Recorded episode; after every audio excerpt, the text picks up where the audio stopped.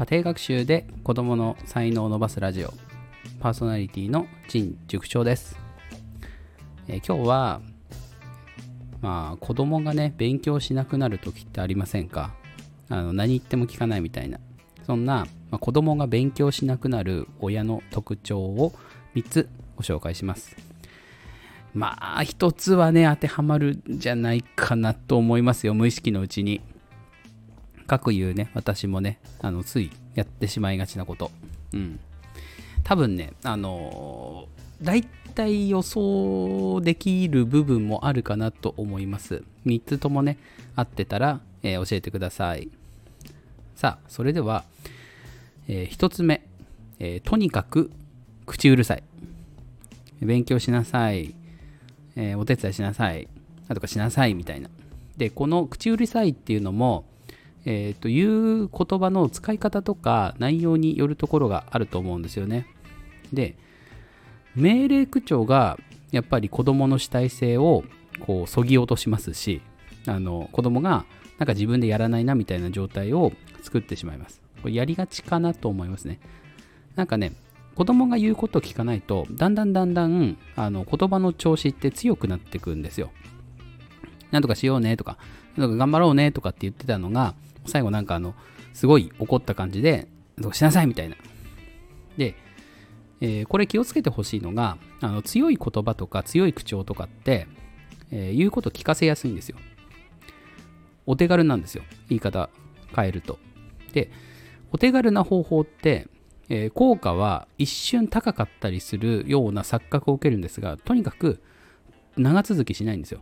で強い口調でやらせようやらせようとしていくともっと強い力でこう押さえつかつけていかなきゃいけなくなるんですよね。なんでかというと子供に体勢がつくし子供は、えーまあ、体もね心もどんどん成長してくるので。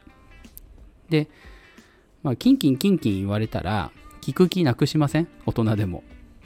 なんかあの口うるさい上司とかなんかすぐこう人の指摘ばっかりしてくる人とか聞く気にならないですよね。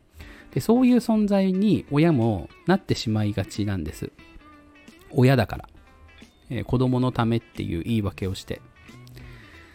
なので、まあここはもうね、ぐっと。もうとにかく、えー諭す、話す、会話する、えーこっちの感情を伝える。うん。なんとかしてくれると嬉しいとか。子供は親の期待に応えようとします。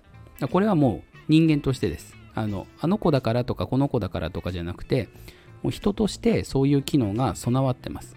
人の期待に応えたいっていうのはもう人間の本能なんです。なんで、えー基本的にはこうしてくれると嬉しいとかっていうのをもう淡々ともう日々やってもやらなくても。うん。で、やってくれた時は本当にありがとうですね。で、このありがとうも勉強してくれてありがとうじゃなくて、なんとかがこう自分でね、勉強してくれたから、まあお母さんはこんな仕事ができたよみたいな。一人でできるのすごいねみたいな。あんまりすごいねはね、使わない方がいいですけどね。うん。すごいと思ってないのにすごいねって言うと見透かされるので。なので、まあ、特徴の一つ目は、とにかく口うるさい。まあ、怒鳴り散らす。とかね、強い言葉でいく。で、二つ目、約束を守らない。これやりがちだと思います。なんとかしないとなんとかしちゃうよみたいなの。例えば、えーレストランとかに行った時に、おしゃべりやめないんだったらもう出るよみたいな。ゲームやめないならもう帰るよみたいな。これ言って実行しないと子供は脅しだなって思うんですよ。これね、あの他の約束でも言えます。なんとかしたら、なんとかしていいよ。もう、うんと、あんまり、こうね、使いすぎたり、あとは、なんか子供が思ってる約束と親の思ってる約束がずれたりしますよね。ゲームしていいよも。ちゃんと時間何分とかってね、決まってなかったりすると、なんか子供の思いと違うみたいな。うん。あとは、まあ単純に大人も、こう、子供にやらせたいことをやらない。片付けしなさいって言ってるのに自分が片付けしてなかったらこれは子供にとってはなんで親はやらないんだろうってなりますよね。YouTube そんなに見ちゃダメよって言ってるのに親がずっとスマホ眺めてたらそれはなんかずるいなってなりますよね。だから子供に言ったことは自分も守る。なんでこう約束を守らないっていうのはこう人に約束させたら自分もその約束を守るねプラスあのマイナス面の変な約束はしない レストラン出ませんよねあ、もう出るなら出るで出た方がいいです、本当に。ね。携帯使いすぎて、あの、解約するよって言うんだったら本当に解約してください。多少お金はかかりますし、手間もかかります。でも、そのぐらいしないと、その禁止っていう約束は、えー、ただの形だけのものになったり、脅し文句として子供が認識してしまったりします。で、最後、3つ目。えー、他の子と比べる。えー、子供はもう個性の塊です。あの、一人としてね、同じ子はいません。兄弟でも違いますよね。双子だって違いますよね。なので、なんかこう、勉強ができる、できないとか、運動ができる、できないとか、なんかたったその2つだけのことをね、つい比べちゃったりしませんか？小学校だと、どうしても運動ができるとか勉強ができるっていうのに、アドバンテージが結構ね、あるので、どうしても。でそこで比べちゃいがちなんですが子供は結構一人一人得意なこととか苦手なことって本当に細かく全然違うのでなんか勉強とか運動できなくてもこう飛び抜けたところがあるんですよ。絶対に。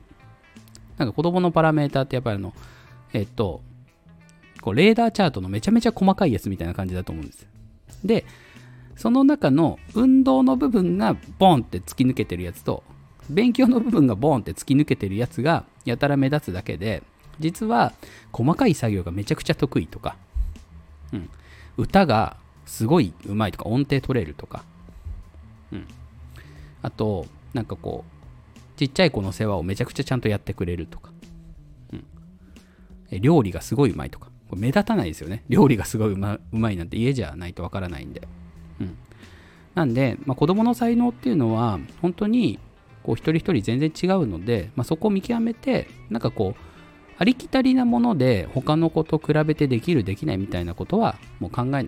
で特別支援的にもその方が絶対です。特別支援学級に在籍する子って、まあ、うちの子も含めてですけどなんかねどっか飛び抜けたところがあるんですよでその飛び抜け具合が、えー、極端なんですよねなんかこれ全然できないけどみたいな でそういう極端なところがあるんであのもうそこはもう気にしないです。できないことは。だって、大人だってできないことたくさんあるじゃないですか。だから、もう他の子と比べたりしない。ね、自分の子供の成長とか、自分の子供のこう尖ってる部分とか、まあ、そういうところをこう見つけることにこう力を注いだ方が、まあ、子供は話をきちんと聞いてくれるようになるかなと思います。さて、えー、3つを、ま、まとめると、これとにかく親がなんかこう自分勝手だっていうことですよね。この3つ。口うるさいのも結局口うるさくしてなんかこう自分の子供がこうできないのを何とかしようとするとかなんか嫌なのは実際親だったりしますよね。子供じゃなくて、うん、約束を守らないのもそうだし他の子の他の子と比べちゃうのもそうですよね。うん。だから、なんかこう、親のエゴみたいな、子供が命令通りにとか、なんか思い通りになると思ってるみたいなところが、えー、こういうその勉強しなくなる親の特徴につながるのかなと思います。うん。私もね、あの、これ完全に自戒を込めて今後のことを考えて、こう自分がこうならないようにっていう意味で、まあ言語化してね、お話ししてる部分もあります。えー、今日ね、ちょっと長くなってしまいましたが、えー、結構ね、大事なポイントだと思うので、まあ、もしよければ、えー、TwitterX の方でも、まあ、文章にして、ね、投稿しますので、そちらもご覧になっていただければと思います。えー、それでは、えー、今日の放送はここまでです、えー、いいなと思った方は、いいねやコメント、フォローをお願いします。それでは失礼します。